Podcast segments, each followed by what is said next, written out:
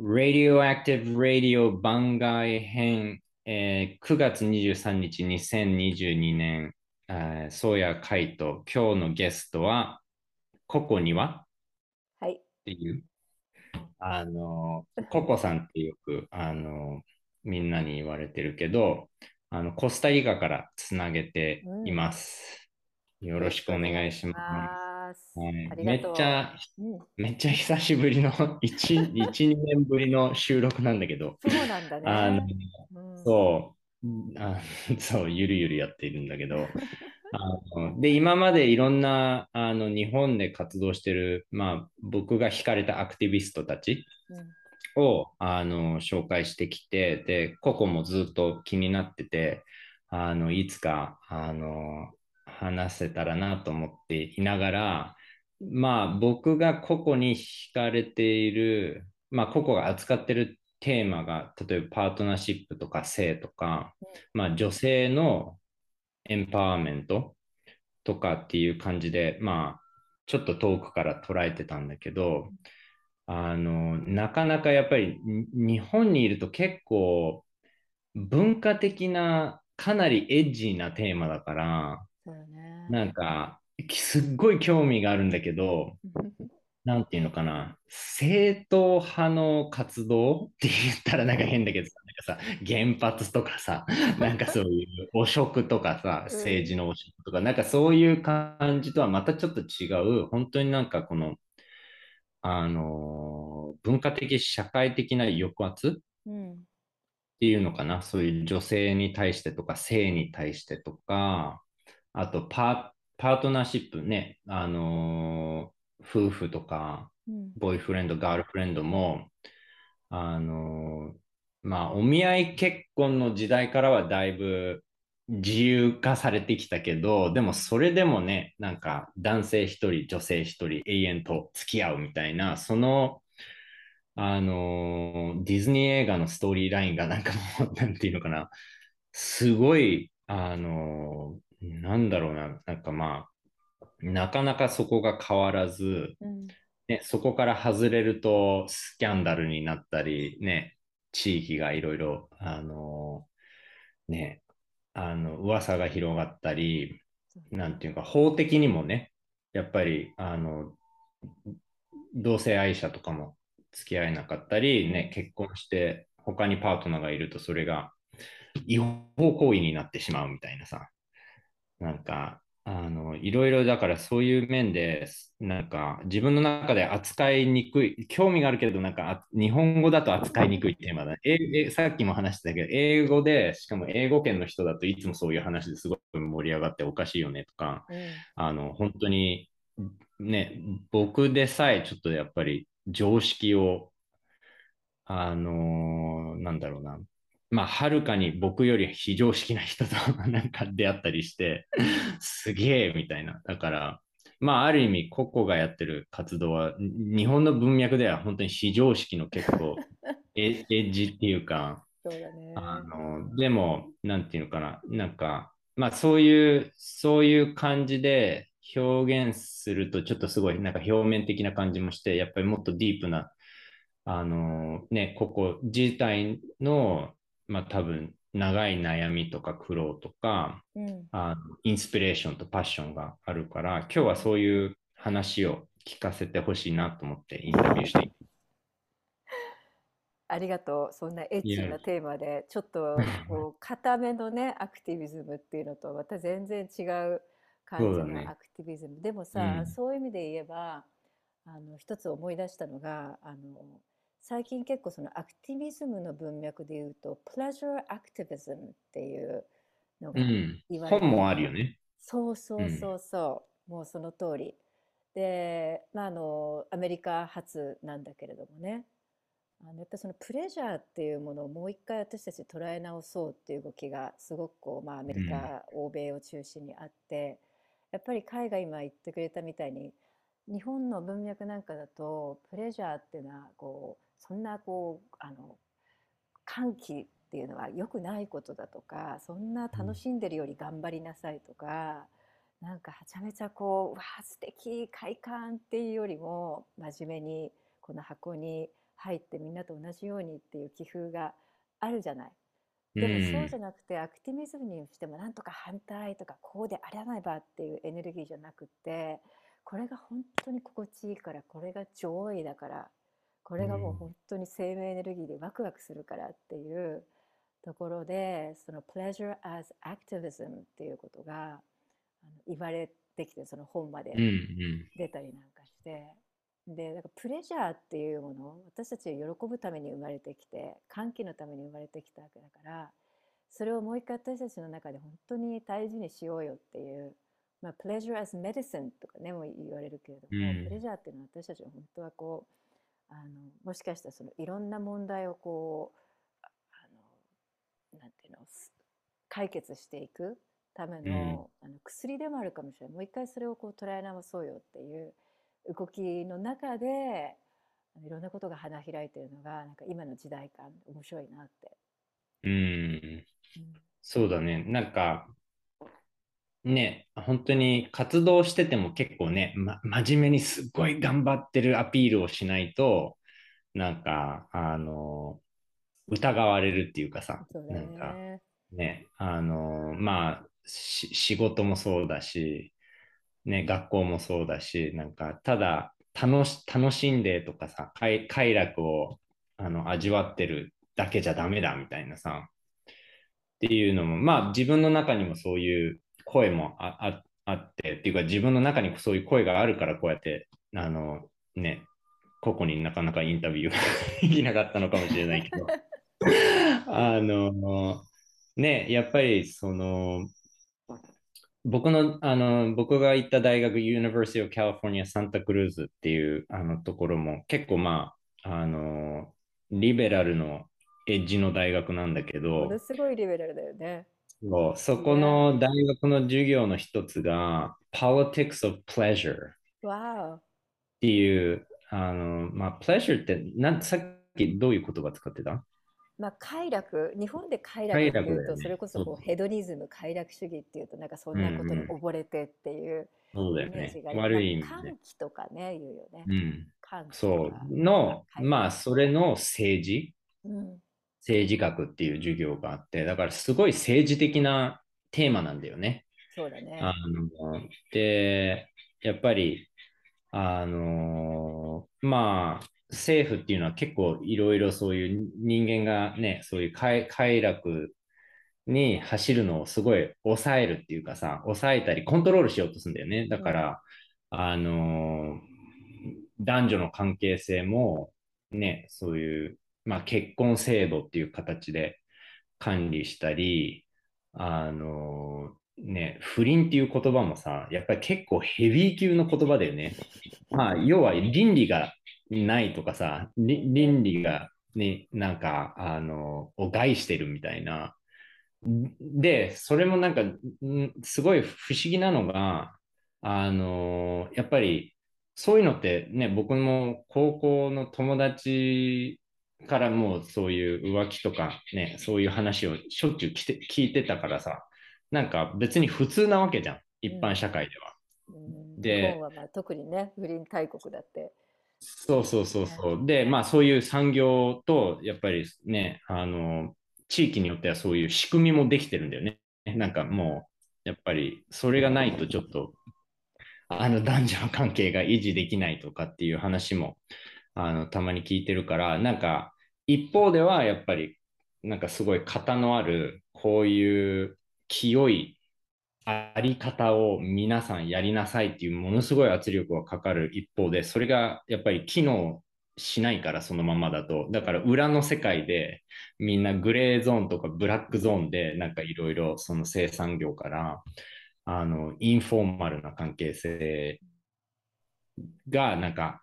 流行ってて、なんかそれもなんかすごい分分離を引き起こしちゃうっていうか、これが正しい。で、たその正しさができない人は、あの、まあ、悪い人、弱い人、でも、こっち側の領域でなんとかそれを解消して、ここを、なんていうかな、こうね、いう正式な、清い、あの、まあ、ある意味、嘘、嘘の世界を維持していこうみたいなさ。だから結構政治的なイシューだなとか、ね、薬物とかもさ、まあ結構人間はどの文化でもね、何らかのそういう、まあ英語だとよく plant medicine、あの植物医療、植物のあのお薬みたいな表現をするけど、まあね、お酒からタバコからドラッグまで、やっぱりそこもね、一種の快楽を得るためのあの嗜好品で、そこもね、どの政府も必ず管理して、これはいいけど、これはダメみたいなさ、イスラム国だと酒はダメみたいなさ、とか、ね、あの国によってどういう植物が違法で、どういう植物が合法かとかっていうのもね、いろいろあの変わるから、やっぱりなんかすごくせ、本当にだからまさにそういう意味では、ここがやってることはかなり政治的なイッシュっていうか、やっぱりね、そのプレジャーを抑圧しようとする社会とか、管理しようとする社会、そしてね、それがやっぱり特に女性をものすごいあの特に影響しているっていうあのところもなかなか重要な、なんていうかな、視点だなと思っていて。なんか今彼の話を聞いてあの2つ話したいなと思ったことがあるんだけどさ1つは、うん、そのまあ政治的なイシューだって言ったじゃない？その politics of pleasure っていうのはね、うん、もう何年前、もう十何年前とかだよね大学に出てきた、ね、そうそうそう。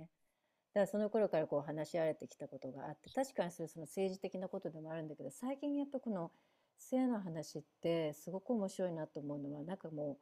これってやっぱ社会的文脈文化的な文脈でこう落として考えてみると本当こう人類のつながりの問題っていうふうに捉えている人が多くて、あのなんか私たち本当にこう丸裸になれない。まあセックスってやっぱり本当に丸裸になって無防備になって、まああの名実とも、まあ、服も脱いで裸になって、うん、まあ、かなり無防備なね。なわけじゃない、うん、でもそこがこうまあそのカルチャーの、まあ、抑圧なんかも恥ずかしいとかいうこともあるし、まあ、不倫とか浮気なんかはそのパートナーシップにおいて正直に話せない、うん、そこにもう夫婦は仮面をかぶって付き合わなきゃいけないわけだしあのいろんな社会学者が言ってるけど人間ってその例えば枠組みみたいな安定とかあの家族愛みたいなのも必要だけれどもでも自由さも必要だしミステリアスなことも、まあ、NBC のニーズっていうことで言えば本当に両方あるわけだよね。うん、安定も欲しいけど独立も欲しいし、えー、予定調和性も欲しいけどもなんかこう冒険も欲しいしとか、うん、安定も欲しいあの安安穏としたいあどっかに定住したいけど旅もしたいとか、うん、私たち実はものすごくこう複雑ないろんなニーズを持ってる生物なわけじゃない、うん、でもそれを海外行ったみたいにこうであらねばならないっていうところにもう押し込まれきれなくなっているわけだよね。うん、でそこでやっぱりまあ西洋なんかを中心にいやもうこれは結婚制度っていうのもまあその役割もちろんあるにはあるけれどもでもこれだけでは窮屈すぎるっていうことでやっぱりもっとこう多様なえパートナーシップっていうのがあって当然だよねっていうことを考えてカミングアウトしてじゃあちゃんと夫婦で agreement を築いて、えー、他のやり方をしましょうって。だからこれってその真のつながりをもう一回私たちが、うん、自分たちが一番いいようにそのルールを書き換えてるっていうあのなんかそういうこうムーブメントだと思ってそういうとこですごくワクワクするんだよね私なんかは。うんだからセックスに関してもっと本当にどうしたいのかどういうニーズがあるのかでどこにその脱げないっていうのかな、まあ、服に限らずねその心のそのあのバリアをじゃあどこで取れないのかとか何を隠してるのかとかそこにはもしかしたらその性的ないろんなトラウマだったりとか、うん、抑圧された性教育とかいろんなこうイシューが絡んでくるだろうけれども本当にその私たちが、うん、もう一回まあ性のエネルギーって本当にその生命エネルギー根源の生まれてきたこの命のエネルギーだけだからそこにもう一回どうやってタップインして正直にまず自分がそれを捉えて相手にどうやって、えー、コミュニケートしていくかっていう、すごいなんか大きなチャレンジであり、新しいホライズンがあるような感じがして、えー、面白いなと思ってるんだよね。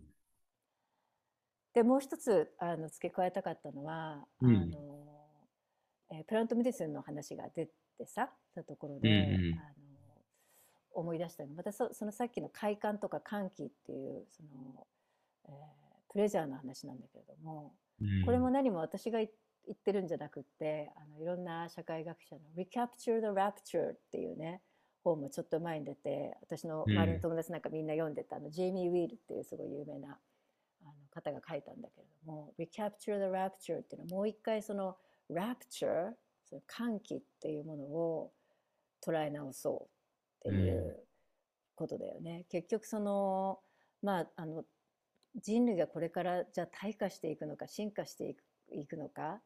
なんかもうその意味を失ってしまったようないろんなことがうまくいかない時代にじゃあもう一度私たちがつながり直していろんなトラウマを解消して目覚めて成長していくためいくためにはあのやっぱ快感歓喜っていうのがあの実はすごく大きなエンジンになるって、えーうん、いうことを彼は言っていて指摘していて。で、まあ、その本だと6つのチャプターがあるんだけどもさまず1つは、えーまあ、全部ねここで今詳しくあれできないけど、まあ、 breathwork 呼吸がやっぱすごく大事。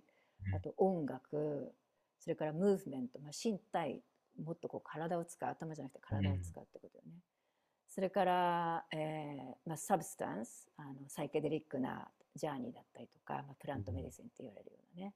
えー、そういった、まあ、アメリカではものすごくいろんな研究が進んでいてそうだね。最近またあのマジックマッシュルームって言われるシロシビンの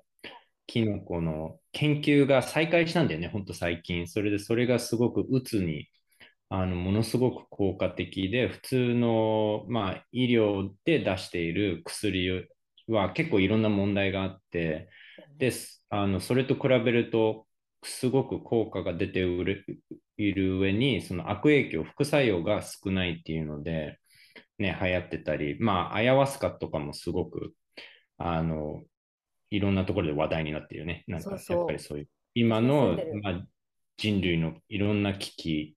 をちゃんと理解して、どうやってそれを変えるかっていうために、あの、まあ、アマゾンに行ったり、今ではまあ世界中でそういう儀式が行われるようになってるけど、結構そういう話も僕もよく聞く。そう。あの、本当に、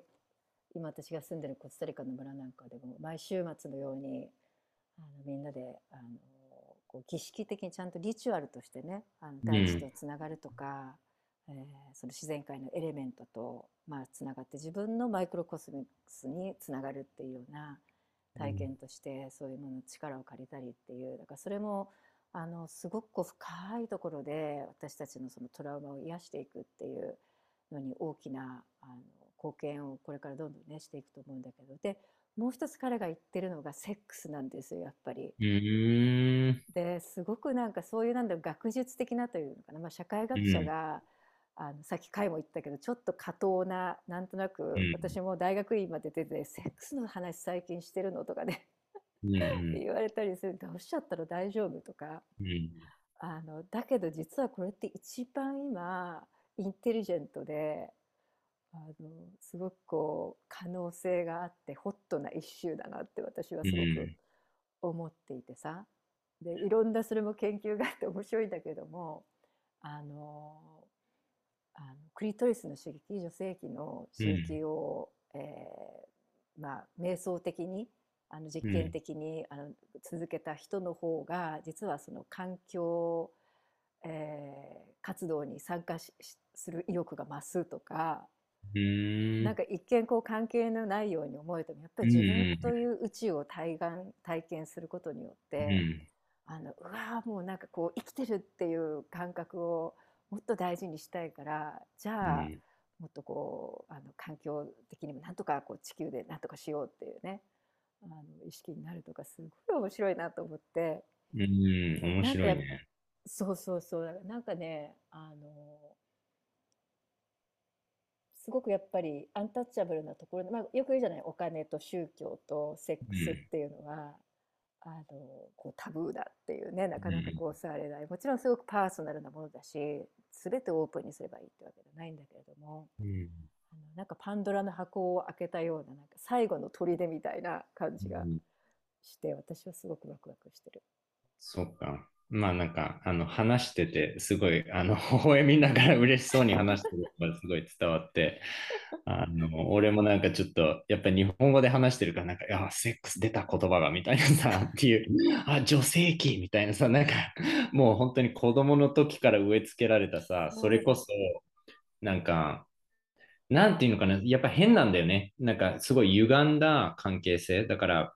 一方では、それはなんかちょっと話しちゃいけない領域だみたいなさ、でも話しちゃいけないからこそ余計興味が出て、じゃあそれを話せる男友達とか、あ女友達も話してるやべえみたいなさって盛り上がったり、ね、なんか学校帰りのなんか公園のベンチの下になんか誰かが捨てたエロ本がいっぱいあって、それを見ながら、うわ、やべえなみたいな。で、なんか、で、やっぱりでもそこが結構問題でさ、要はその性で男の性教育を一番してるのがエロ本なんだよね。うんとか、まあ、まあ今はもう本誰も読んでないかもしれないから、まあオンラインのさ、そういうポルノとか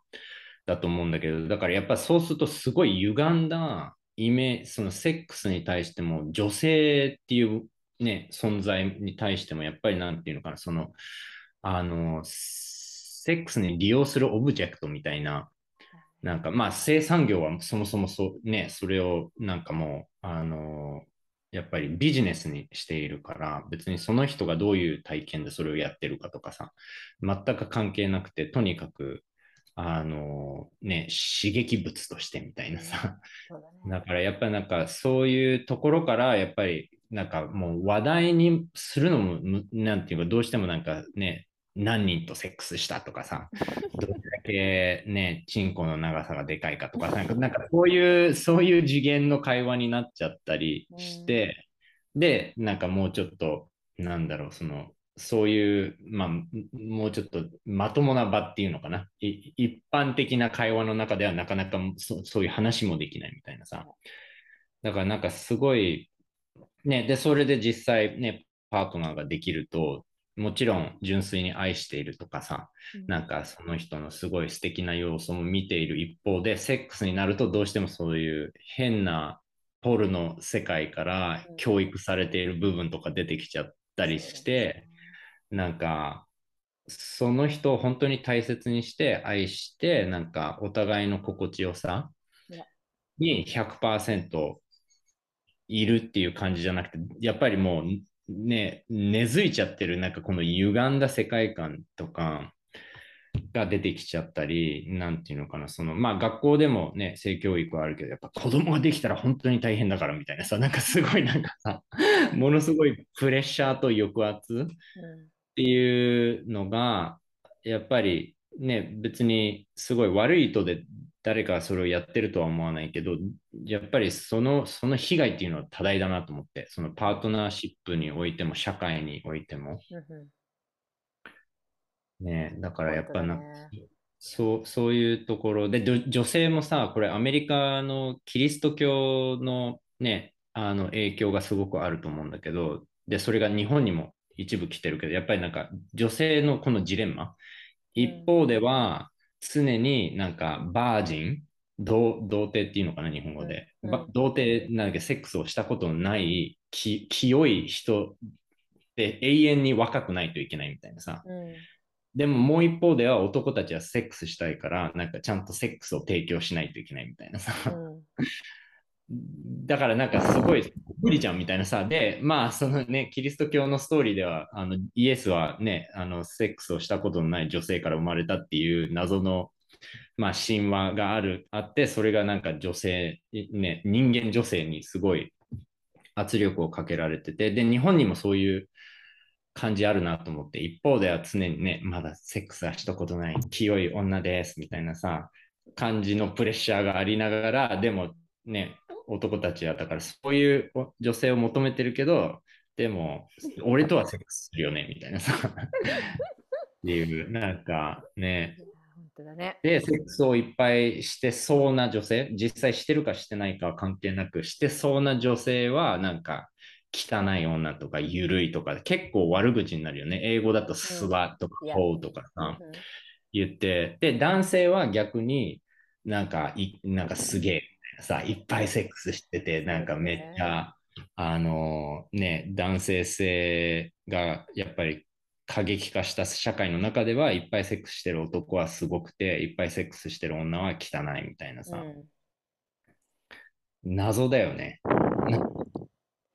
いやもう本当にあのあの culture conditioning っていうかまあその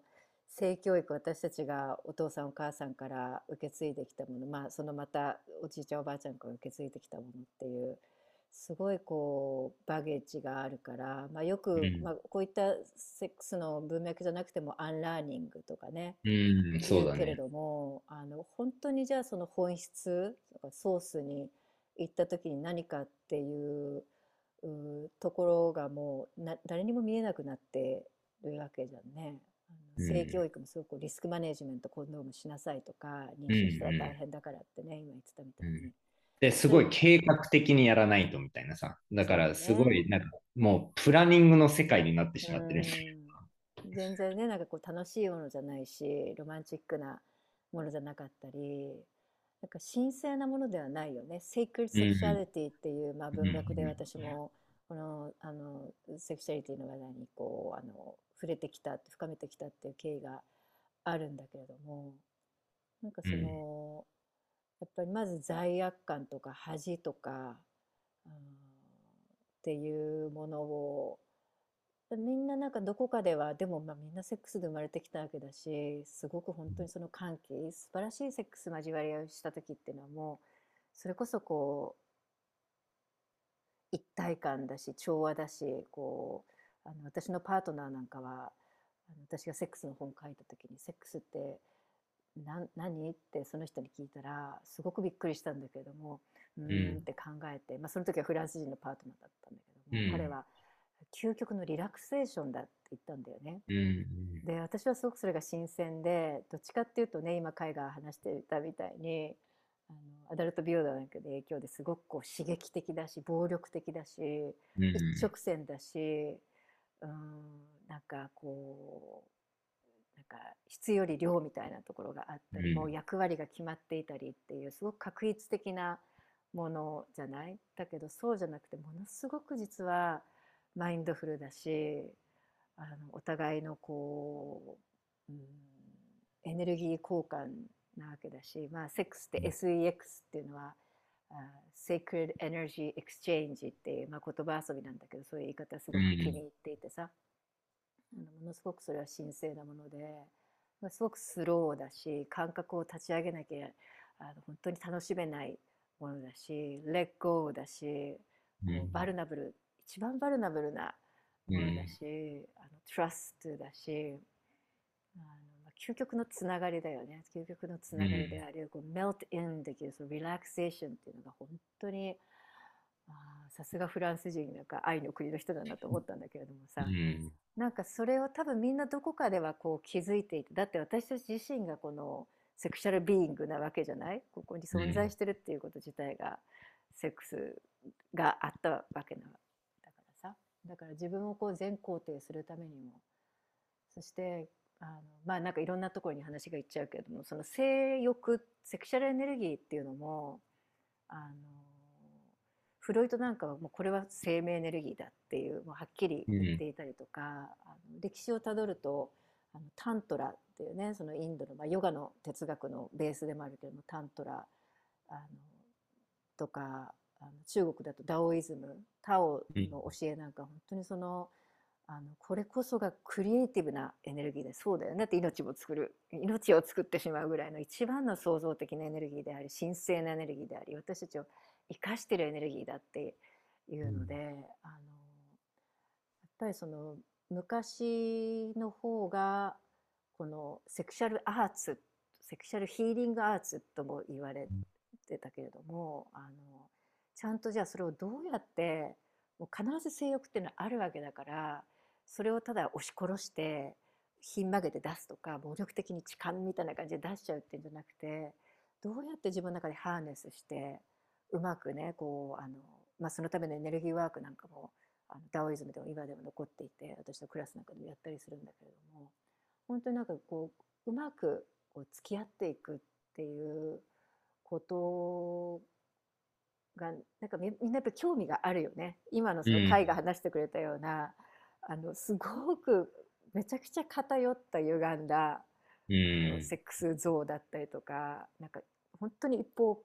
向的な見方だったりとかじゃなくてもっと本質的でもっと神聖でもっとプレイフルでもっとこう、うん、そうだね。なんか、うん、なんか、うん、自分自分のこうやっぱりルーツに帰っていくっていう旅を今してるんだなって思ったっていう、うん、なんかどこが着地してるんだか分かんなくなっちゃったけど。いや、すごいあの、まあ本当にね、なんか個々の話を聞きながら共鳴するものもいっぱいあるし、あの、まあここ自身がそこにものすごい、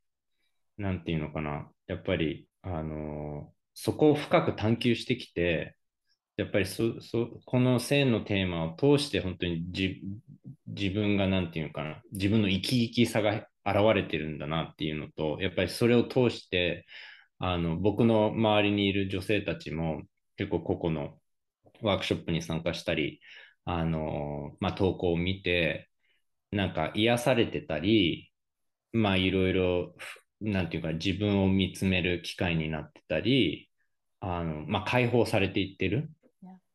こういう、まあ僕は結構ね、パトリアルキーっていうのをテーマにいろいろ最近記事を書いたりしてるんだけど、やっぱりこの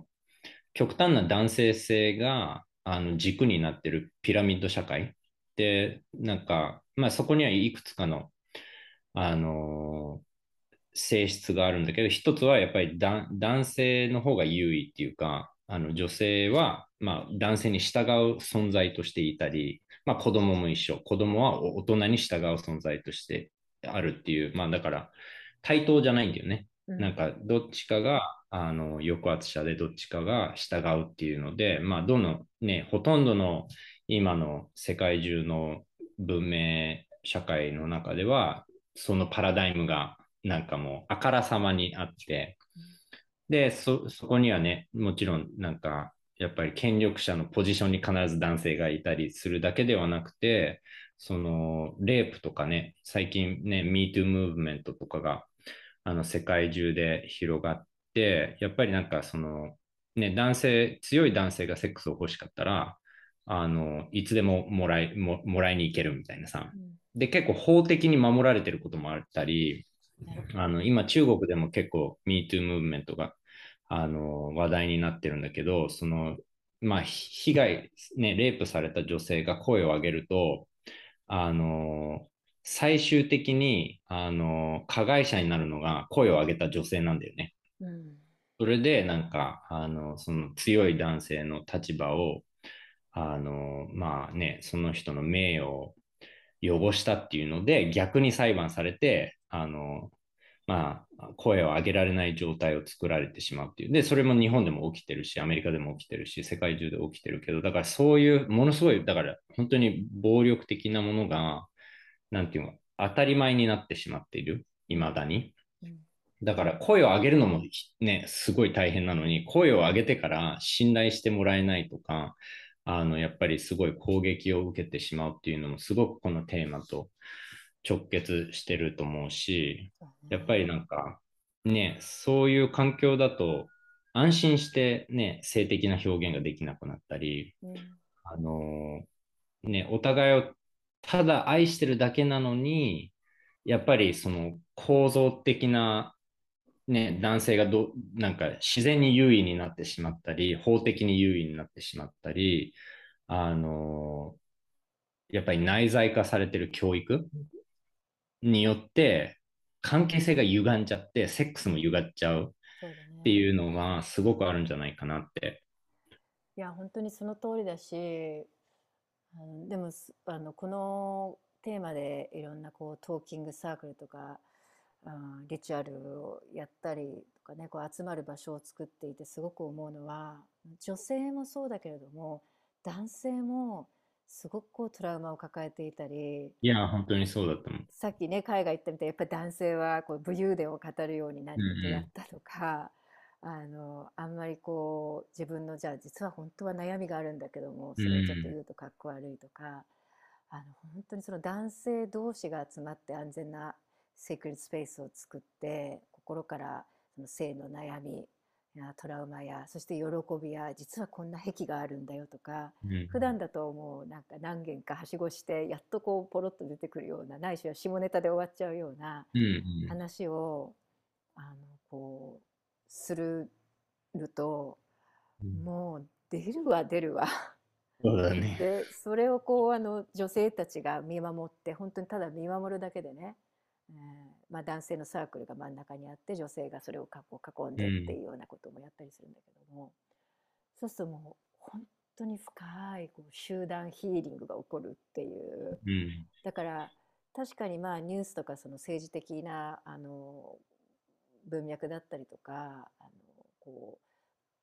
はっきりとこの顕在化した形での拡張性っていう意味ではもちろんその男性優位で女性はっていうふうにうんなりがちだけど、でもこの性に関するこの痛みっていうのはあの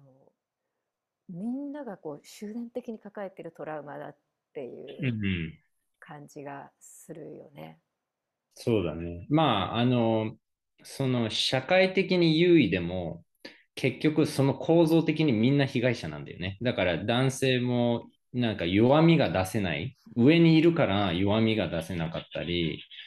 あの、ね、別に女性をコントロールしたくないんだけど、まあそういう教育を受けてるから、やっぱりなんかあた、なんていうかもう当たり前にそうしちゃしちゃうっていうかさ、いやで気づかない？でもそれそれゆえに関係性がもう成り立たなくなったりねなんかものすごいそういうやっぱり経済的なねそのまあ英語だと breadwinner だけどさそういうやっぱり収入を得る存在として価値を社会の中で持ってるから常にそのプレッシャーがあるんだよね。収入を得ないと。だからねあの僕の知り合いでも逆転してて女性の方が収入を得て男性が子育てしてる人もいるけどで全然ねすごい素敵なことなのにやっぱり立場がないんだよねこの社会の中でその人は。だからなんかやっぱり言うとやっぱり周りの人でねあ素敵じゃんって言う人もいればええ？みたいなさ。でそこでまた説明しないといけない。なんでそれがねいいのかとかさ。だからなんかやっぱりこの構造によっていろんな歪みが出てきちゃって今ここが言ってるようにやっぱりもうものすごいみんなトラウマみたいなさ。だからなんかちょっと多分こうあのセックセックスの文脈で言うとまああの、うんうんまあ、まあ別に話してもいいいいと思うけど私 YouTube であの「ペニスと世界平和」っていうビデオをね、あの作ってもし興味がある人だったら検索してみて、あいいね。そうそうあのそれは何を話してるかっていうとあの、まあ、私の実体験なんだけど、まあ、パートナーのねペニスを大体まあ男性はやっぱりこううん。パフォーマンス、こううん。立てなきゃいけないとか硬くなきゃいけないとか、長続きさせなきゃいけないみたいな、うん。でなんかそれがプレッシャーになってうん。で逆になんかこうセックスがあのできなくなっちゃったりとかなんかっていうこともあるわけじゃないですか。うん。ででもなんかある時そのパートナーとこうただベッドでこうハングアウトししててで特にまあ彼はアメリカ人だっていうのもあってあの割礼包茎手術うん。のかな、スロークミスですね。うん。あのまあ、これも本当にあの日本ではあまり知られてないことだけれども、あの主にユダヤ教から広がったそうだあのね、まあ、文化だよね。そうですそうです。でいまだに多分 60%70% のアメリカ人欧米人は、うん。あの男性はあ、まあ、生まれて直後だよね。あの、うん。父の先っぽを、まあ、切られてこうやばいよね。そうまあ、それはその衛生的にその方が、うん。あのいいとかあの私の彼のあの家族の子供たちなんかみんなやっててなんでそんなことやるんだって言うといやーやっぱり子供たちが大きくなった時にあのシャワー入って他の子と違ったらかわいそうだからとかも習慣化されてしまってるんだけどもでも私の彼なんかもそれがやっぱすごくトラウマそれでディセンセタイザーのあ感覚が鈍って来たりっていうまあその、えー、セルカムセーションしてない時の感覚っていうのは分からないけれどもでもいつもこうエクスポーズされてるわけだからそれがすごく本当になんで僕のその大事な性器にあの傷を入れたんだメスを入れたんだっていうずっとこう何か権威に対してとか宗教に対してのトラウマっていうのがねずっとあの怒りっていうのがあったりっていうこともあって、なんかこうハングアウトしてる時に本当にただこうこのままでいいんだよってそうだよね痛かったよねってこう、なんかこう優しく触ってあげてた時があるんだよね、うん、カレスっていうね髪の毛を撫でてあげるのと、ほっぺたと同じように、そしたらあなんかもうなんか私も泣けてきちゃうけどあの、彼もなんかなんかそんなふうに触ってもらったことはないって言ってなんかあのうん。いやもう本当になんか自分の中で今ピースとヒーリングが起こってるって言ってあの世の中の男性がこんな風にあのパートナーに触ってもらったら世界平和が来るよねみたいな話をしててででもその時私もはたと気づいたんだよね。私そういう風にその男性の性器まあなんかこう、弾痕とか言うじゃない。息子とかさ、なんか自分のそのあの象徴みたいな感じであのよく言われるけど本当にそういう意味ではすごくこうエネルギーがあのある自分のその体の部分っていうのを、なんかそんな風にいたわってもらうってすごい素晴らしいことじゃない？でバイスブルサだよね。女性もじゃあそんな風にして、あの自分の一番この無防備であの、うん、痛みがを感じるところでえーまあ、痛みっていうのは、まあ、そのなんなんだろうなあの集合的なあのいろんな性的被害だったりとか、うん、えー、っていうでもそこはすごく本当にプレジャースポットですごく大事な部分っていうのをそんな風に大切にされしてもらったらさ本当になんかこうあのなんだろうなお互いにこう神と女神っていうような感じで、うん、えーいたわり合えるっていうことがなんか世界平和につながるなっていうふうに思って、まあ、そのビデオを撮ったんだけども。うんだから何が言いたかったかっていうとみんな傷ついてるしみんなこれもう一回 unlearning だし、 undoing だしまあよく言うとあのビーイングねドゥーイングじゃなくてビーイングっていうけれども、本当なんか今までの教科書はちょっともうあのどっかに葬ってでみんなみんな本当に自分のそのあの深いソースにタップインしたら絶対そこにそのああこれが気持ちいいんだとかさこんな風に本当に丸裸になって関わり合いたいんだっていうエネルギーって絶対あるから、うん、そこにもう一回こういろんななんていうの玉ねぎの皮をこう剥ぐようにして、うん、自分で一番そのおにぎりの真ん中の梅干しを一人一人がねこうあらねばならないってやり方は絶対ないからさうん、そこを探っていく旅だなって思ってる。うん、いや深いね。なんか、本当に、まあ今、ね、泣いてるココを見ながら、おなんて美しい、なんか、あの、ね、シーンなんだろうみたいなさ、っていう部分とちょっと、いや、なんか、そういうことをイメージしてはならぬみたいなさ、なんか、なんか、それは、ね、やばいぞみたいなさ、なんかもうなんか頭の中でさ、なんか感動してる部分とさ、やばいやばいやばいやばいみたいなさ、ダメだダメだみたいなさ、この話の領域はちょっとプライベートすぎるみたいな。面白いね、そうだね。ねいやだからすごく、でもやっぱりね、なんか、あのー、ね、今の話を聞きながら僕もやっぱり、あの前付き合ってた女性が付き合ってる間に、まあ、知り合いと飲み会でレイプされた経験とか、あのまあ、他の付き合った人も、やっぱり、あの、旅してる時にレイプされたり、あのね、小さい頃になんか、まあ、道を、なんか、道案内をしてって困ってる人がね、訪ねた時に、その人を手伝ったら、あの、勝手に触られたとかさ、だからやっぱりなんかそういう、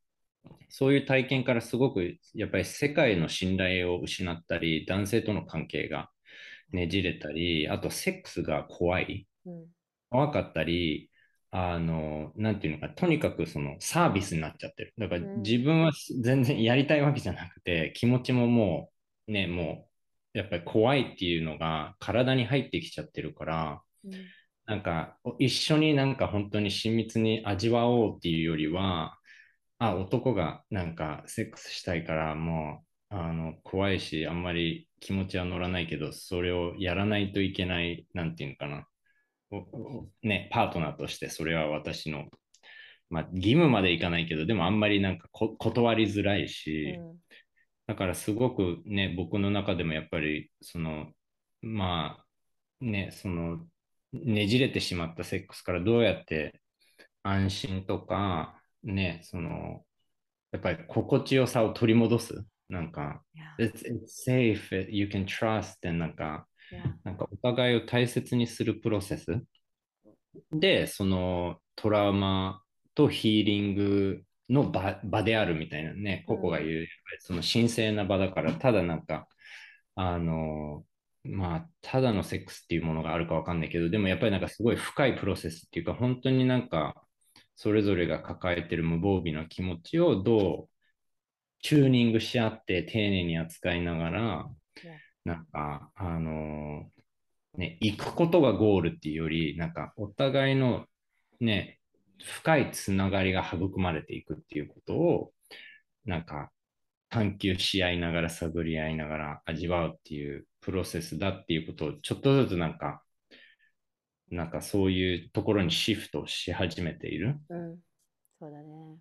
うん、でも本当に難しいなと思って、やっぱり自分もなんかすごいいろんなトラウマと変ななんか謎の声が来て、わーみたいなさ、で、今ここからどんどん離れていくみたいな、これ大丈夫かそうだね。ね。まあ一人だとなかなかできないしこう元の木阿弥に戻ってしまうとかなんか慣れてないし恥ずかしいっていうのがあるからこれもまあいろんなヒーリングワークそうだけどやっぱり仲間がいるとやりやすいし、あのそうね。なんか私がよく言ってるのはじゃあどうやってその解放していったらいいかっていうその感覚を開いていったらいいかっていうのであのすごくおすすめしてるのはあのセルフプレジャーなんだよね。うんセルフプレジャーというのはマスターベーションとかオナニーって言われうん。る、えーものだけれどもまああの私も多分ね回もなんか今聞いて「え そこか」とかさまたいろんな考えが脳裏によやってりってるかもしれないけどもうん。まああのそうマスターベーションとかオナニーっていうものその言葉の出どころもすごく面白くて、まあ、オナニーってオナニーオオナンさんっていう人がいてその人がまあ、うん。あの、えー実害射精、えーうん亡くなったおお兄さんの奥さんと、まあ、セックスをして、まあ、子供を作りたくなかったから外で射精をして、それでそれが罪だっていうことで、まあ、やっぱキリスト教の文脈で、えーうん。それでまあオナンっていうのがオナニー、まあ、すごく罪深いものだっていう捉えられ方なんだよね。でマスターベーションっていうのもあのスペイン語のマノとベーションあのマノは手で、えーベーションっていうのは stupid とあのまああの stupid っていうじゃない？こうバカバカにするとかっていう、だから自分の手で自分をバカにするこう侮辱的な、あのまあその言葉の成り立ちから来てるんだけれども最近、あのもうなんかいろんなところで、まあ、特にその、えー conscious なあのウェルビーイングのちょっと一歩先みたいなあの sexual wellness っていう言葉も出てきたぐらいでさ防具だったりとか結構そういったあの最先端を言ってるこう女性トレンド誌みたいなところでもセルフプレジャーっていう言葉で言い換えられていてまずはその自分の体を自分で探求してあげましょうっていうそのパートナーになんか何かを求めて気持ちよくしてほしいとかいいセックスをとかっていうんじゃなくてそのまずはその自分とのつながりだよね。相手のセックスってどうしてもやっぱなんか相手ありきみたいなうん。相性がいいとか悪いとかいう話になっちゃうけどもそうじゃなくてあの自分で自分の体をめでてあげる。でそれも何もその性器をすごくこう激しく刺激するとかオーガズムに達するっていう目的じゃなくて本当にこうリチュアルのようにしてあの私なんかいい音楽をかけてキャンドルを焚いてアロマを焚いて本当に自分の神聖な体に向き合わせてもらいますっていう、あうん。プラクティスとして、ね、め瞑想だよねそれこそね。うん。スローな自分のプレジャー瞑想のような感じでやるともう本当にこういろんなこう自分の全然知らなかった感覚が立ち上がられてきて自分のことがうん。こうどんどんこうなんだろうななんか愛するっていうとちょっとまあ、うん、漠然としてるけどまあ受け入れる。やっぱその体のコンプレックスとか誰でもあるわけじゃない。ちょっとももが太いなとか、ここのシワがとかさ、男性も女性もいろいろあるだろうし。でもそれも含めてその loving presence を自分自身にまず提供するっていう。これもだからただ単にそのマスターベーションとかオナニーとかえそんなことやってんの？っていうのとはまた全然違う文脈としてあるんだよね、プラクティスとしてリチュアルとしてこうやややり始めてるっていう。でそれをした上で、まあ、特に女性はねあのそうすると分かるじゃない。私はこれが好きだとかアダルトビデオではこんな風にやってるけれども私はこうしてほしいって。でそうすると海が言ってたようにあの女性側からもうただじゃああのこう男性優位でっていうんじゃなくてちゃんと私はこうしてほしいっていうふうにコミュニケーションしてものすごくエンパワーリングだよねそれって。私はこうやって生きていきたい。私はこれが気持ちいいからあなたとコーヒーに交わりたいっていう。あの私よくそのセックスが整うと人生が整うっていううん。まあ、まさしく私がすごくそうだったんだよね。あのやっぱりどどうしてもこういい人いないかなとかさ誰が幸せにしてくれるんだろうとか思ってた時期もあったけれどもやっぱこのセクシュアルプラクティスを始めてからものすごく本当の意味で自分に自信が持てるというか自分が何を今欲していてそしてなんかもう一段深くいくとなんだろうなんか本当にこう愛の存在として、まあ、光り輝いていくって言ったらちょっとねうん。あの大げさだけれども、まあ、輝いてる。レイディエイトしていくものがあるよね。あのうん I'm content, I'm full, I'm content, I'm love, I'm loving awareness, I'm ね、そういうエネルギー体になってういん。くじゃない？だからすごく、うん。うん、なんか needy じゃない感じ？I'm うん sufficient、ね。で I'm whole、I'm connected to the source っていう。うん。だからだセックスってやっぱり、ね、さっきの繰り返しになるけどなんかまずは自分とのつながりがあってこそ相手とのこのつながりが芽生えるっていうところでは本当にこう結構地味なセルフプラクティスがすごく大事だなって思っていろんなところで、うん。うん伝えてる。いやー、すごいね。なんか今、なんか、言葉では理解してる自分と、やっぱりすごい抵抗して、いや、えー、どうなのそれはみたいな、さ、なんか、自分の中でなんかまたいろいろ なんか混乱と、でもやっぱなんかその最低義、まあ、ここが今表現してることによって、なんかすごく、なんか自然だし、なんかそうだよねみたいなさ、なんでこれが悪いものとか惨めなこととかさ、なんかそう思わないといけないんだろうっていう、なんかどこからそれを俺はう受けう受け入れてしまったっていうか、ね、なんかどっかのタイミングで、例えばね、そういうオナニーをするのはダメだっていうのを自分になんか言い聞かせて、なんか、なんか手放していったプロセスがあるんだよね。でも今の、やっぱりね、そういう自分、自分を神聖な存在として、自分を愛するプラクティスとして、そしてなんか知り合うっていうこともなんか、確かになんかそういう要素もあったなと思って、今までも。なんか、あの、その、そこの文脈をあんまり知らなかったから、ね、それがどっちかっていうと、ちょっとなんか、み惨めでダメなことっていう方がい 優先になっちゃって、うん。あのーね、なくな、なくなっていったけど、なんか、ああ、そうやって、なんか自分と、んまあ自分がホールである、ね、っていうことを感じるっていうのもすごい美しい世界だなっていうのをなんか今聞きながら思ってた。うんね、で、なんか女性、まあ女性からそういう話を聞くっていうのもね、なんかやっぱりどうしてもその、ポルノ教育でさ、うん。やっぱりなんか女性がね、マスターベーションしてるのは、なんか男性を喜ばせる、なんか性番組の、なんていうのかな、文脈でしかほとんど知らないからさ、なるほどね。うん。ね、だからやっぱり、で、それもすごい、ね、やっぱりティーネイジャーからさ、ずっとそういうイメージとストーリーに影響されてるから、なんかこうやって個々の話を聞くだけでもなんかすごい、めっちゃひ視野が広がってる感じがする。うんうんね。だからなんか、で、どこかやっぱりすごいそれが自然だなと感じてる自分もいるなと思っていて。だからなんか、すごいどっかのタイミングでなんか見失った大切なことを今なんか思い出してもらってうんもらわせてなと思って、で、なんか僕も結構いろいろ、なんか、あのーね、まあ平和活動をする中で、なんか、なんでうちらこういう暴力的になったり、そういうね、男女の関係で、なんか永遠となんて解決できないさ、なんか男女の問題がさ、続いてるんだろうとかさ、いろいろ調べていく中で、なんか、あの、ジェジェレミー・レントのパターニング・インスティンクトっていう本があって、すごい、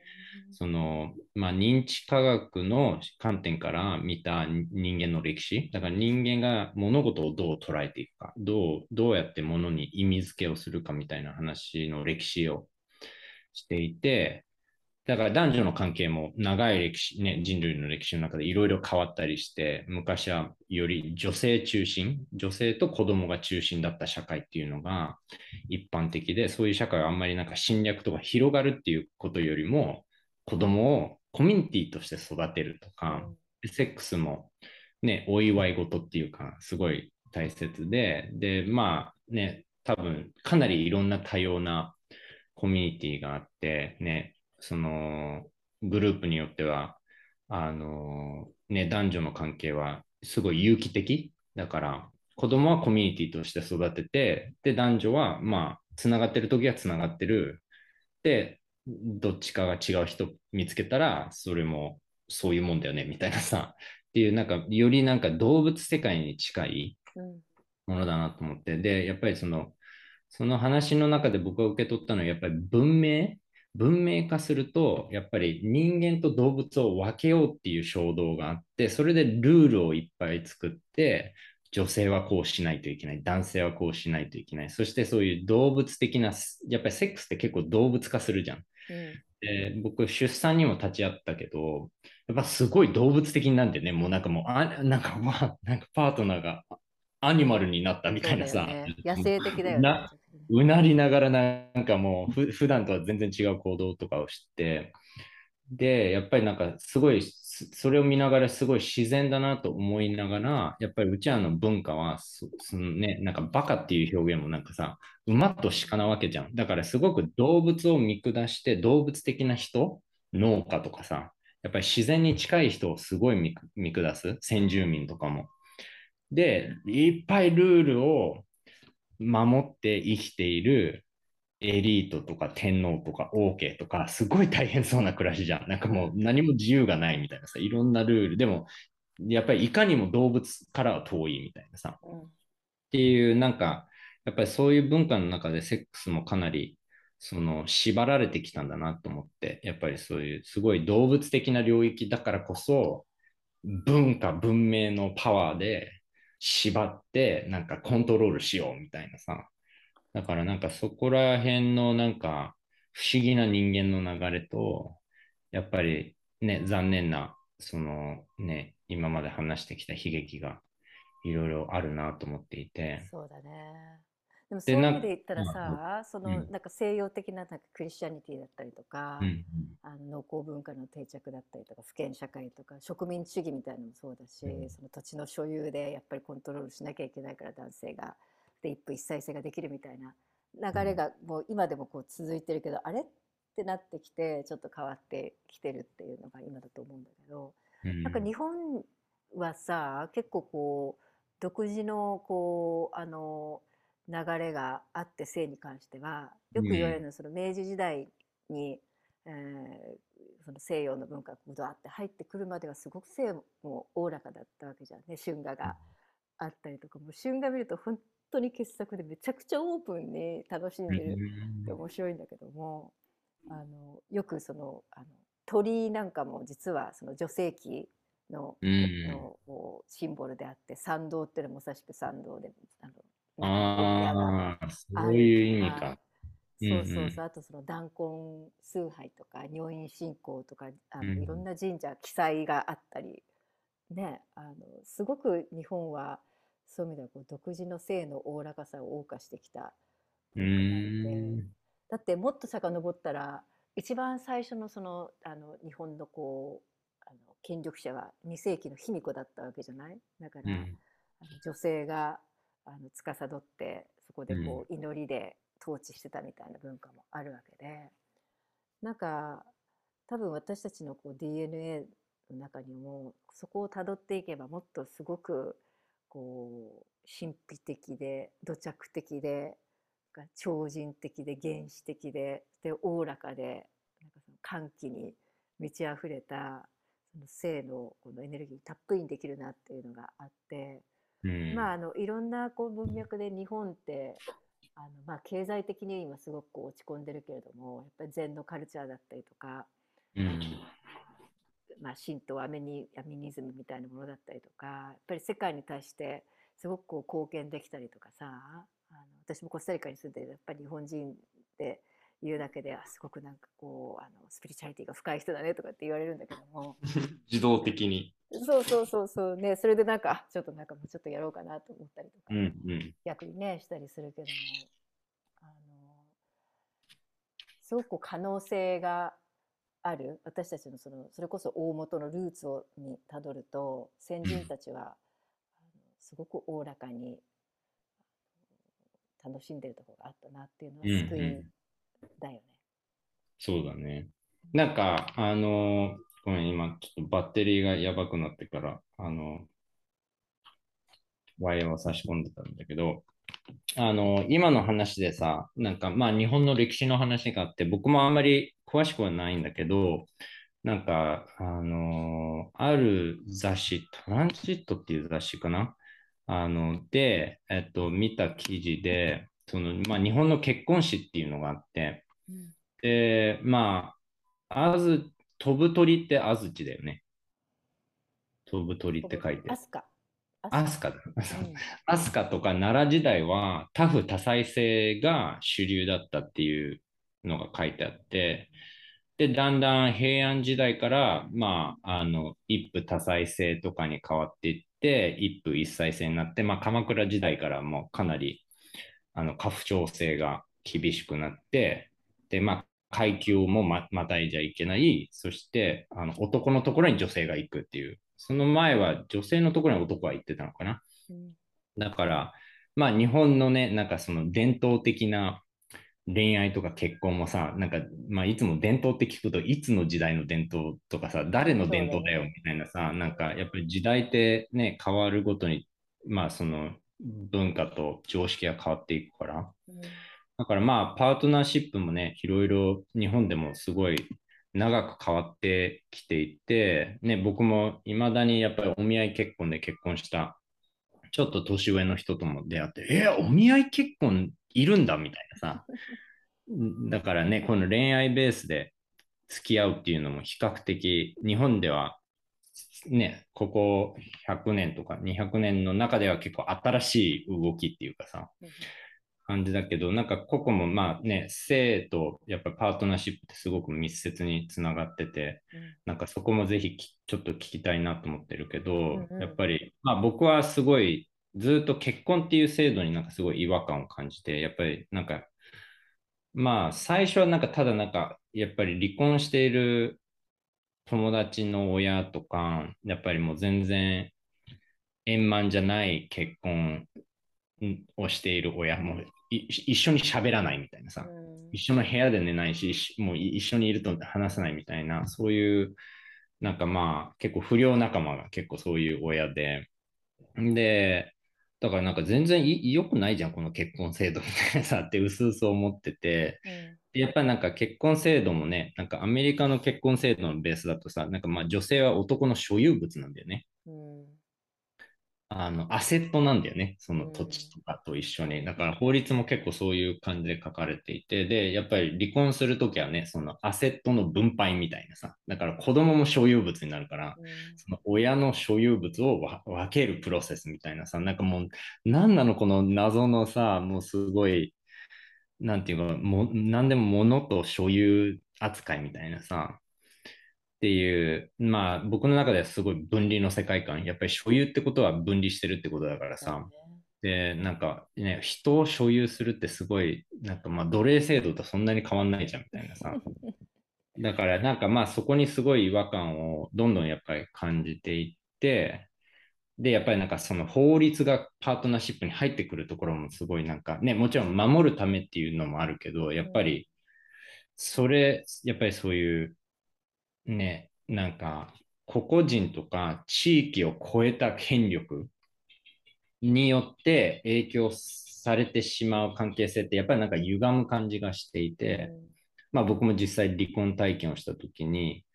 まあ、弁護士から連絡が来て、だからもうパートナーと話せないみたいなさ、弁護士とやり取りみたいな。で、ここの人誰みたいなさ、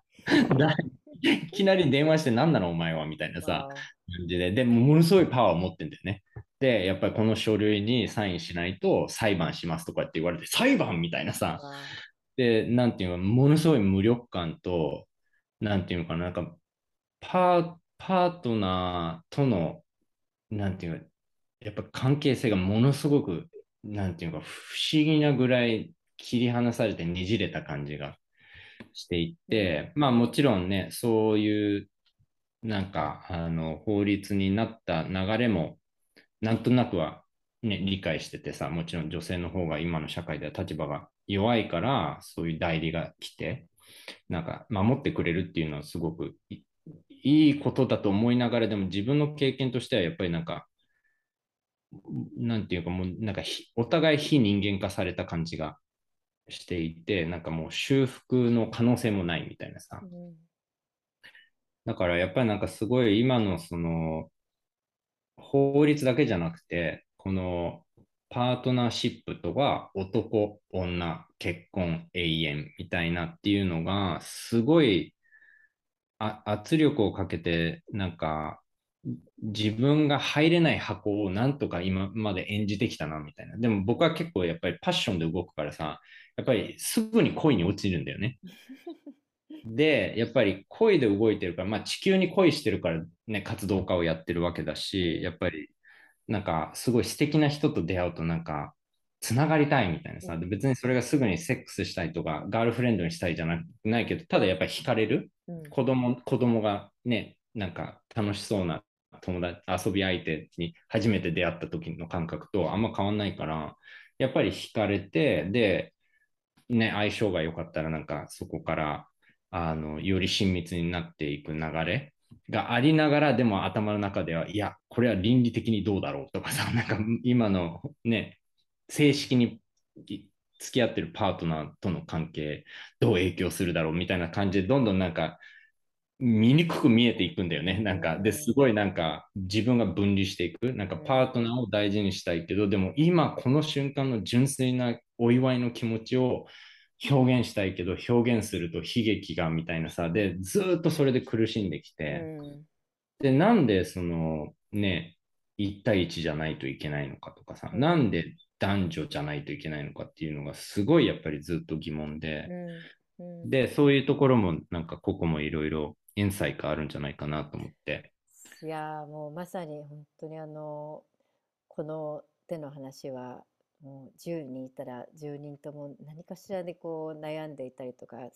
こう制限付きの関係性だともう収まらないよねっていうのを経験してる人が多いんじゃないかなと思うけれども、うん、まあ、私は、まあ、幸いにも、まあ、その海外に出る機会が多くて、まあ、周りの友達が本当にカラフルな、うん、あのリレーションシップをでやってる人たちが多いんだよね。まあ、うん、あのまあ、よく言われるのはそのポリアモリーっていうさあの不特定多数の人と、まあ、身体的な関係性もでもそれだけじゃなくて感情のそのつながりも重視しながら、まあ、複数の人とお付き合いをしていくっていうそのセックスフレンドとはまた違ってね本当にこう何人もの人と付き合っていくみたいなあのそういうモデルをいろいろこういろんな人とみんなが関係者が何のそのあの嘘偽りなく誰かを出し抜くってこともなく全部オープンにして話し合うからめちゃくちゃプロセスにも時間かかるんだけども私たちはそれがやりたいって言ってやってる人たちもいるしなんかあの例えば、えーもうちょっとこうオープンリレーションシップって言ってあの、まあ、そこまで深い関係はないけれども、まあ、あのお互いにねたまに、えー他の人と交わるのもいいっていうことにしましょうよって今海外行ったみたいにその時の本当にあのすごく純粋なエネルギーなわけだからそれを大事にしようっていうことでやってる人もいたりうん。だからあこれでいいんだなっていうみんなまだ手探りだけれども、あのこういろんなそのリレーションシップモデルを作り始めているなっていう。多分なんか今日本って反抗期だからもうこんなの無理だって言ってじゃあ不倫浮気とかいやでもそれでもダメだからじゃあなんか2人じゃあ付き合ってもいいよねとかなんかあのちょっとポリアモリーがかっこいいみたいなさ それが最先端じゃないかみたいな動きも少なからずあるかもしれないけどもあの欧米はなんかそんなとこはもう悠々と超えてあ、場所にもよるよね。やっぱりアメリカもすっごいコンサバなところは日本の僕の周りよりも、なんていうもう本当にほぼあの追放されるみたいなさ、いやいやコミュニティからそんなこといやいや追本当にその通り。日本以上にねあの特にそのうん。クリスチャニティがうん深いところは、やっぱりその結婚するまでは絶対セックスはあのしないって私の友達もそういう人もいるけれども、あの一部の人の間ですごくこう花開いてやっぱりみんな自分たちなりの一番いい形を作ろうっていうあのムーブメントがあるのはすごく心強いし面白いなってうん感じるよね。まあ、私自身も離婚も経験したし、まあ、それは若かった時だったんだけど20代の頃だったんだけどその時は本当にそういうツールもないしどんな風にしていいか僕も分かんない20代だった。ねえなんかやっぱ他の人好きになっちゃってとか、うん結婚ってどういうものだかもよく分かんないまま入ってしまってお互いにこうすごい傷つけ合ったりみたいなこともあるけれどもあの今のパートナーとはあー去年籍は入れたんだよね。まあそれはうんほぼほぼそのビザのあのうんうん。コービットまあねいろいろあるよねっていうのもあってまあでもあの彼とその、えー婚姻関係を結んだ時にこれからもそのお互いにあのオープンな、えー気持ちでいろんな人と関わっていこうっていうその自由は束縛しない。ただあの必ずお互いに正直に話して agreement をあのこう構築しようっていうそのチャンネルはもうすすごく生きていて、えーなんであの他の人との関わりっていうのもあるしでもその度にお互いにちゃんと話すっていうことをしていて私たちはまだ試行錯誤だけれどもあの、えー私たちの場合は、まあそのえーパートナーシップのスタイルとしてはモノガミッシュっていう言い方をねするんだけど、うんまあ、モノガミーっていうのは一夫一妻制だよね。うんだうんほぼほぼ一夫一妻制なんだけども、まあ、ちょっとあの他のフリンジもある他の,、あのこ時もあるっていう感じでモノガミッシュっていうふうにフリンジは、あの、不倫じゃなくて、英語のフレンジだよね。だから、なんか、ちょっとその、境界線が曖昧な、なんか、一応、一夫一妻だけど、なんか、他にも楽しいことがあったりするみたいな、そういう意味でね。そうそうありがとう。それちょっとね違ったら言葉がね似てるからあれだよね。ちゃんと言っとかないと。そうそう。うん不倫じゃなくてフレンジね。あのひらひらがあるみたいな。うんでモノガミッシュって言い方をしてるんだけどもそれこそすごくこうクリエイティブなあのプロセスだし自分たちらしいリレーションリレーティングってどういうものだろうっていうふうに考えるっていうのがなんかあのそれぞれでそのモデル構築が始まってるのかなっていう感じがするよね。うん。ね、まあなんか、やっぱり、僕も、ね、そういう探求を、あの、自分なりに今、まあ仲間たちと一緒にしていて、やっぱり、なんていうのかな、土壌があんまり優しくないからさ、日本社会っていう。だからすごくね、探求者にとって結構、やっぱり厳しい、なんていうのかな、実際周りからの厳しい声はそんなにはないけど、やっぱ怖いんだよね。周りがどう感じるかとか、そもそもどうやってこれをポリアモリーとか言っても伝わる人ほとんどいないよねみたいなさ、なんか知り合い、知り合いだと伝わるけど、うん。一般社会、地域の人たちとかさ、でもやっぱりね、関係性ってすごい地域の人たちも見えるからさ、ね。なんか、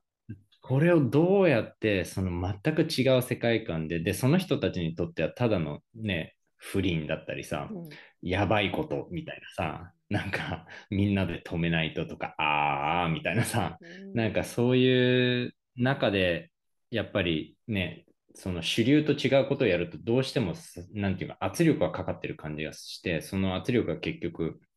本当は美しいことをやろうとしてるのに、しかも結構無防備だし、やっぱりなんかどんどん引いちゃう自分もいるなと、なんか感じたりしていて。いやこあの今日ね初めてこんな風にさあのうんいろいろ深く話したけれども、結構こう書いてその自分でもそのパッショネットだし割と特攻隊長みたいな本質のテーマ、まあ社会がこうだってもこうだよねっていう旗振り役みたいなところがあるって私は受け止めてるんだけども、うん割とこう日本人らしいというかちょっとひ人の目気にしたりとかいや、もうめっちゃ気にしてる部分がある。んだねっていうのがすごく意外だったね。そうそう。だから、まあ、だから、ハーフっていうこともあって、やっぱり英語を話してる僕と日本語を話してる自分は違うんだよね。うんで、英語の方、英語を話す自分は主に西海岸で育ったから、西海岸のサンタクルーズで育ったから、もうなんかもうぶっ飛んでるよね。そうだね。で、日本、日本の僕は、やっぱりね、小さい頃から、なんか、新潟、田舎の、新潟の田舎で育ったりたりっていうのもあって、やっぱり結構傷ついて怖い、怖がってる自分がすごくいて、で、やっぱりまあね、まあハーフだからさ、溶け込もうとするけど、溶け込めないから余計頑張っちゃってたりするから、やっぱりそれは抜けないんだよね。うんで、まあ立場もあるじゃん。やっぱりなんかちょっとププチ有名人っていうか、まあこの すごい小さなあのこの活動家の領域ではさ、なんかメディアとかにも出たりするから、なんかその立場を考えないとみたいなさ。アメリカだったらもう何でもありみたいなさ、土壌があるから、なんかいけいけみたいな感じで、いかに変な人間になるかみたいなのがむしろ価値みたいなさ。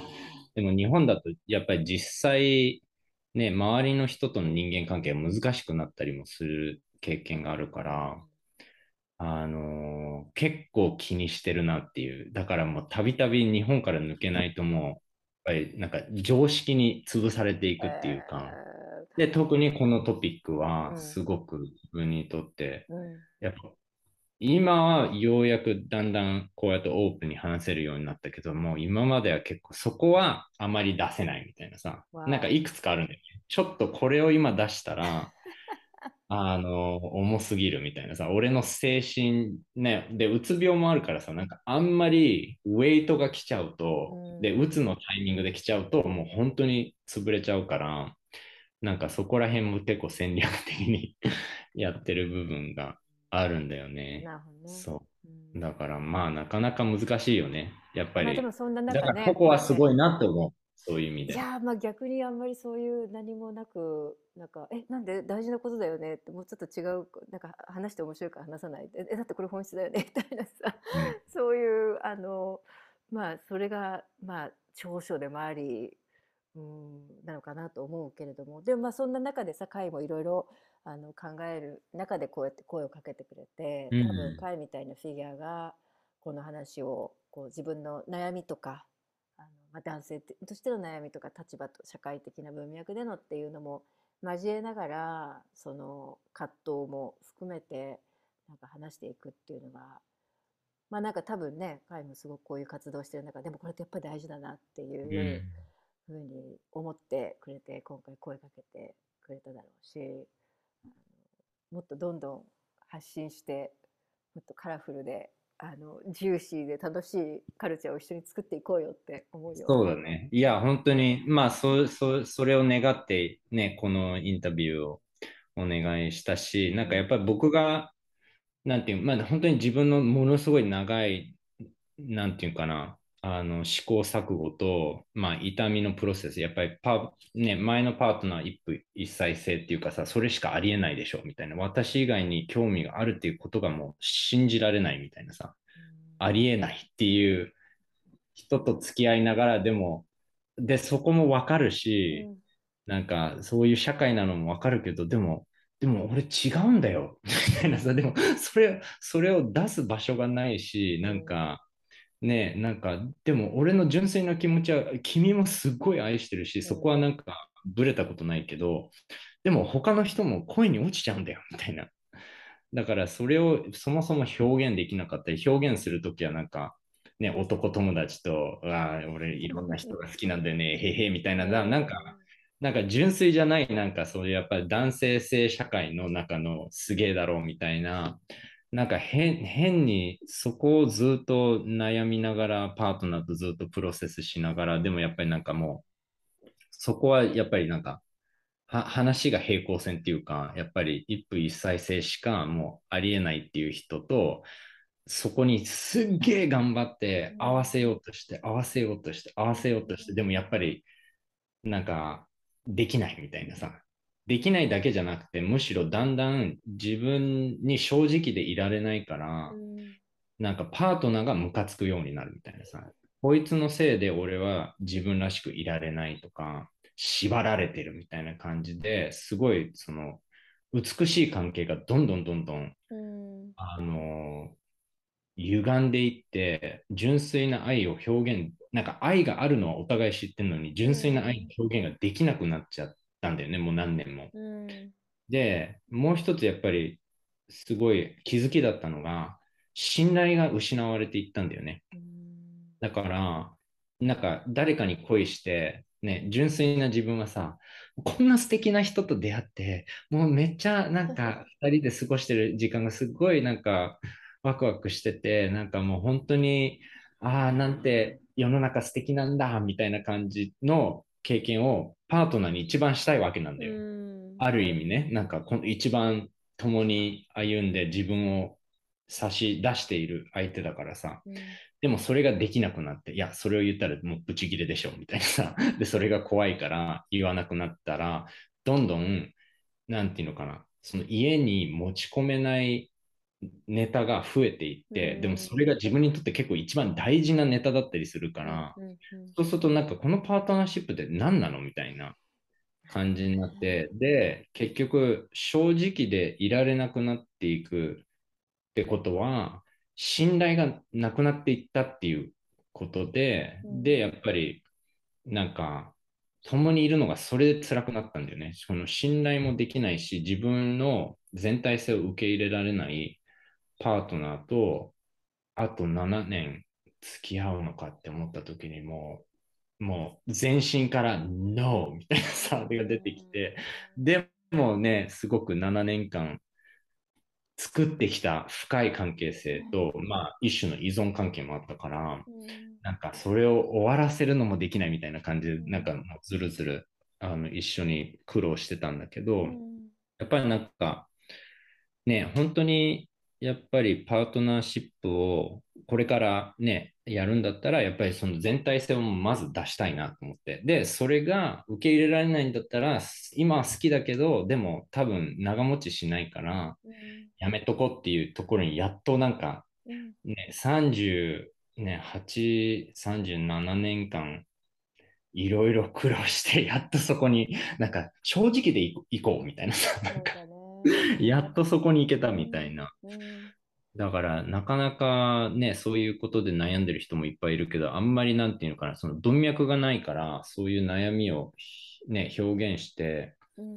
なんかプロセスすることもできないし、僕が結構興味があるエコビレッジの一つが、あの、ポルトガルにあるタマラエコビレッジっていうところがあって、そこはまあ本当になんか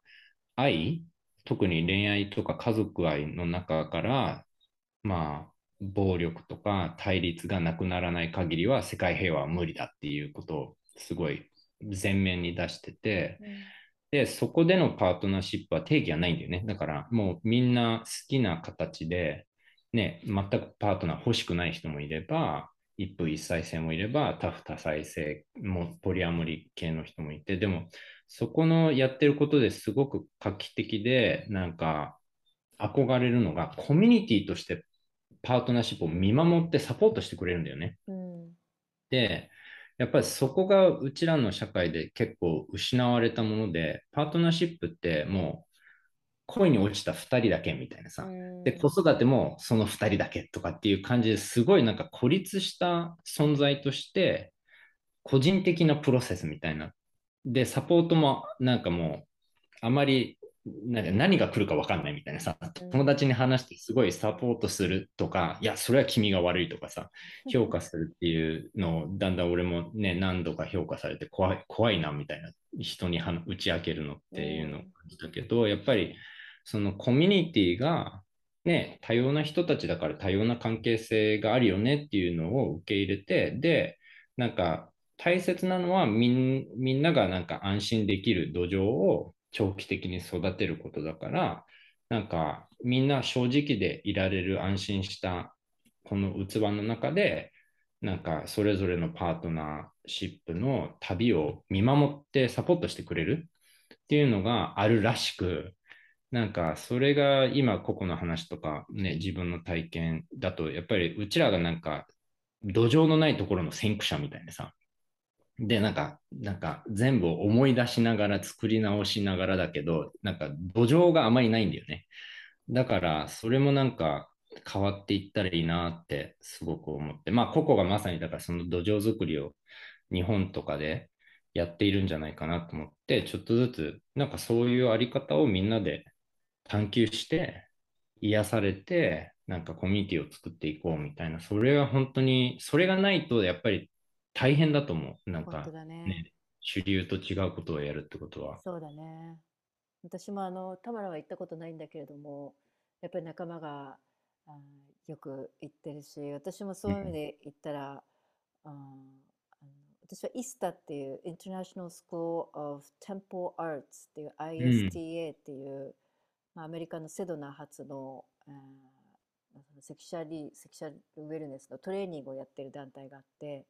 うん。もう10年、15年ぐらい前かな。まあ、やっぱり、まあ、こういうことを、に関心がある人たちが、あの、1週間とか2週間のこうトレーニングをポコポコ始めたのが、今もう全世界に広がっていて、日本でも一昨年、2019年かな、コロナ始まる前にオーガナイズしてやったんだけれども、やっぱそこに集まってくる人たちがもうコミュニティだよね。仲間ができて。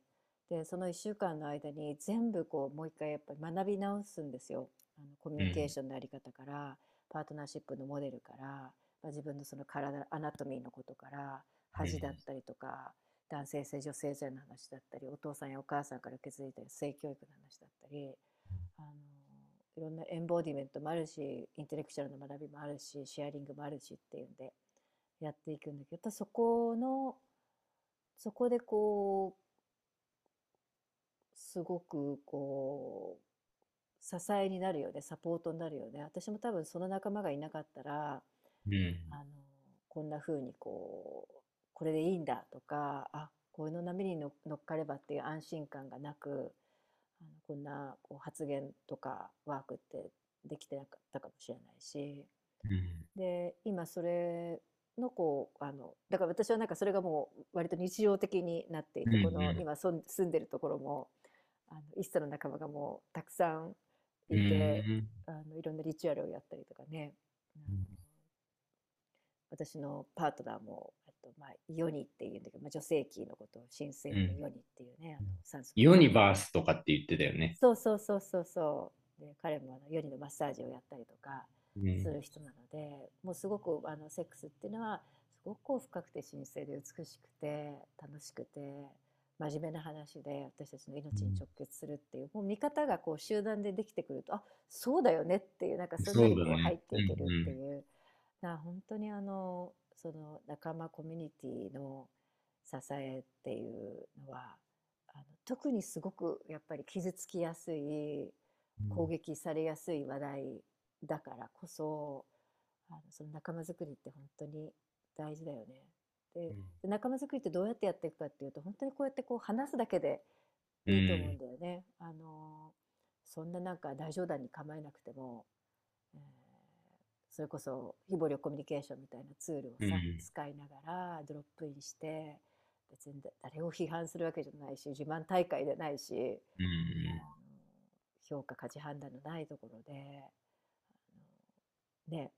もうかれこれあの2時間弱ぐらい話してるけども、本当もうあの再現ないぐらいいろんなレイヤーでのあのことが話題があるからね、そういうセーフプレイスを作って、それぞれの場所でちっちゃくてもいいからサークルを共感サークルっていうのをやるっていうのが本当にこうやってあの話すこと聞き合うことっていうのがヒーリングになるなって思うから、うん、なんかまずそれが第一歩かなって思うこのセクシャル、うん、セクシャリティのリベレーションのために。そうだね。いや、本当にそれがみんなできたら、全然違う世界が生まれるよね。うん、なんか正直に自分が抱えている、ね、性とかパートナーシップの痛みとか恥とか、喜びとか、ね、なんかファンタジーとかね。だから、もうすごい愉快な音楽。エンディングロールちゃんと用意してるかと思ってた。そうそうそうそう、いいですね。まあ、あのね、今、2人の、あの、録画、録音してる時間が1時間半になったから、そろそろ締めに行こうと思うんだけど、いや、なんかもうまだまだいっぱい聞きたいしね、なんかすごく、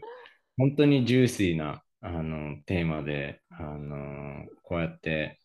まあ、個々だからちょっと自分もね、なんかパーソナルな話を出しやすいなと思ってさ。だから、まあ本当に、あの、個人的にも嬉しいし、これをみんなとシェアすることにもなんかすごく意味を感じていて、今後も一緒になんかこの文脈を作れたらなって、あの思ってるんだけど、まあ、あの、最後にもしここからの最後のメッセージと、まあ、個々の活動に興味があって、うん、あのなんかもうちょっと情報を得たい人はどうやったら得られるかを言ってもらえたら。うん面白いね、このあの外でたまたまかかってるの、うん、この音楽が。そうそうトラックで、あのあのスーパーのスーパーのトラックでさ、なんか田舎だから、あの面白いねあの送ってるんだよね。まあ、なんか別にこう締めにこれだけは言っときたいみたいなのもないけれども、うん、んまあそうだね。今最後に話してた文脈で言うとあのまあありきたりっちゃありきたりだけどすごく面白いフレーズがあってあの、えー、まあ英語ね分かる人だったら分かるんだけど Communication is the best lubrication って言うんですよね。うんあのまあ、コミュニケーションっていうのが一番こういいルーブルーブってなんていうの？潤滑油って日本語で言うとこうセックスの時にこうあの正規に塗ったりするルーブっていうよね。うんうん、まあよより滑らかに滑るためのなんか液体だよね。そうそうそうそう。だからコミュニケーション is the best lubrication。あのまあ、こうやってこう話すこともそうだしで会はね今日なんかすごくこうあの親しみを感じてオープンに感じて、えー、こうやって話してくれたけれどもやっぱりあのこう親しい友達ないしはあ奥さんだったり、まあ、パートナーだったり旦那さんだったり友達だったりとあ話していくっていうことがなんか一番少しずつこうなんかマッサージしていく、うん、なんかすぐにじゃあなんかセックスレスのカップルがじゃあこうやったらセックスがまた復活しますとかなんかあのなんだろうなまあいろんなこう段階があるけどまずはそこが入り口として本当に正直にセーフプレイスであの話を始めるっていうことかなと思うよね。それが、うん、あのやると本当にどれだけヒーリングが起きて